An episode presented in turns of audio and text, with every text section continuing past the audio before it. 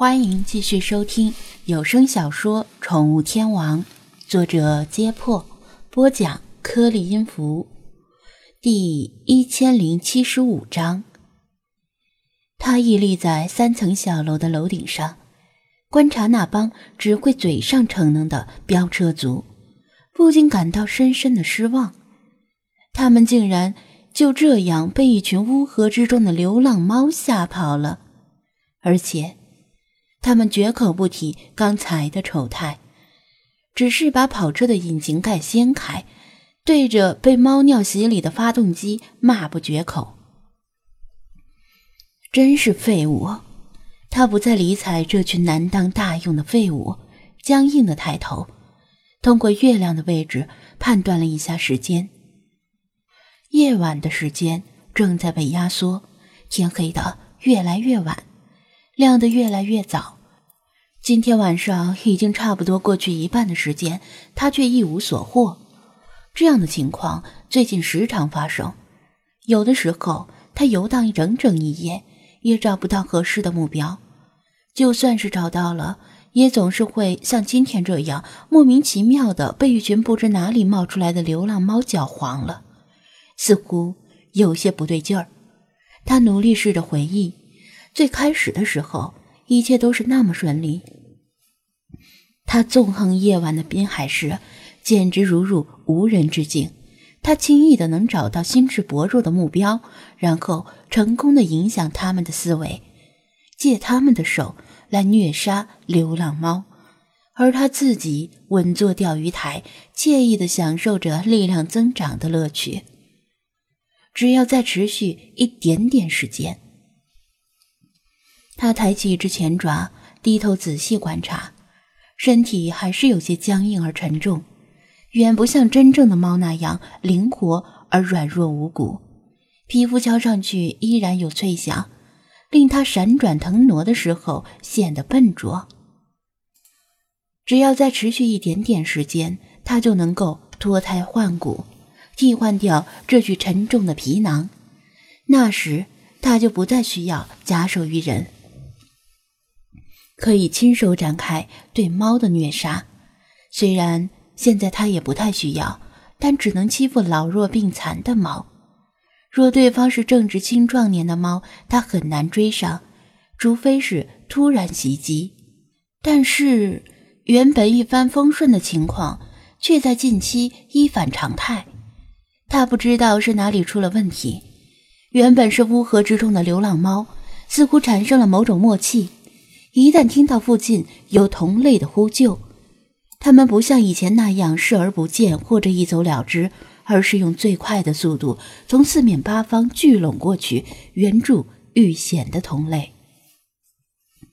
就算想破脑袋，他也想不出到底是谁给了他们这样的雄心豹子胆。更何况，他的脑袋本来就不太灵活。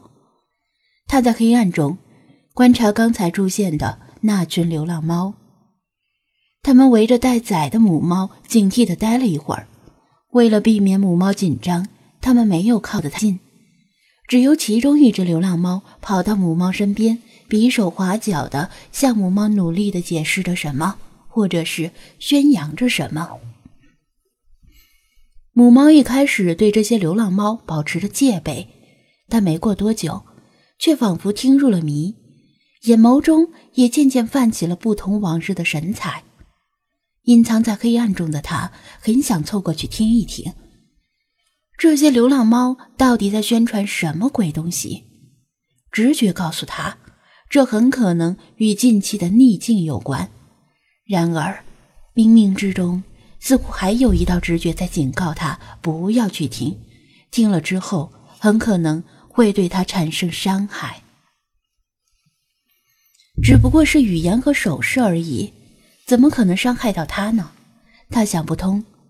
又过了一会儿，他还在听与不听之间摇摆不定的时候，远处突然传来几声凄厉的猫叫，叫声分外凄厉，距离很远。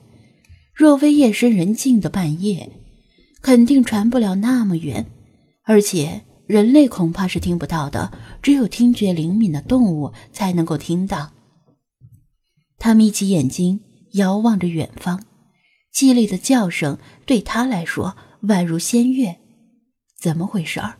他还在这里，远方的叫声是怎么回事儿？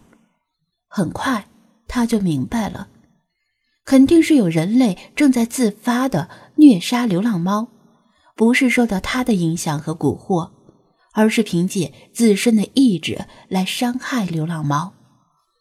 他的嘴角高兴地翘起来，他最喜欢如此自觉的人类。比那些受他蛊惑的提线木偶能给他带来更多的力量。那些受蛊惑的人类，经常在关键的时刻手软，虐而不杀有什么意思？实在是不能让他尽兴。在场的流浪猫们也听到了这声惨叫，他们略微慌乱了一下。不过，其中一只大猫大叫了一声，令他们安静下来。就是刚才对母猫比手划脚的那只猫，那只猫很快就把在场的流浪猫分成两波，一波留在这里保护这只母猫和幼猫，另一波赶赴惨叫传来的方向，显然要如法炮制，要去救援正在被虐杀的猫。有意思，隐藏在黑暗中的他。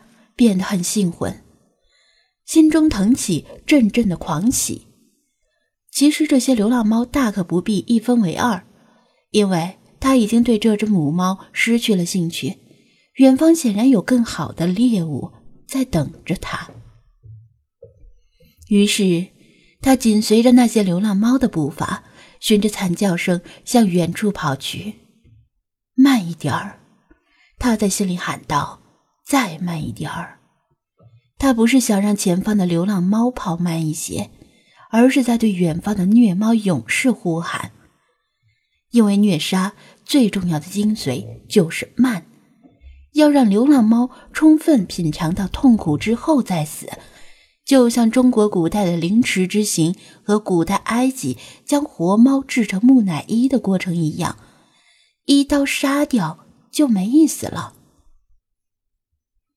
他希望那位虐猫勇士能够再慢一些，至少把最精彩的部分留到他抵达之后，这样他就能够慷慨地为那位勇士加以指导，还能让他获取更多的力量。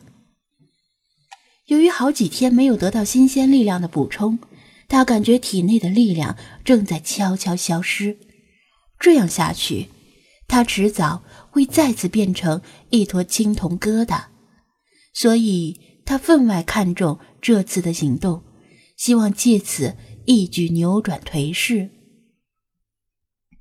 他甚至决定，如果那个素未谋面的虐猫勇士表现出色，能令他亲眼相加，他愿意长期来培养他，让他成为他的主人，引导他。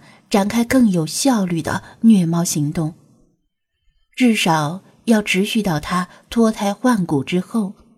像这样饥一顿饱一顿的日子，他已经受够了。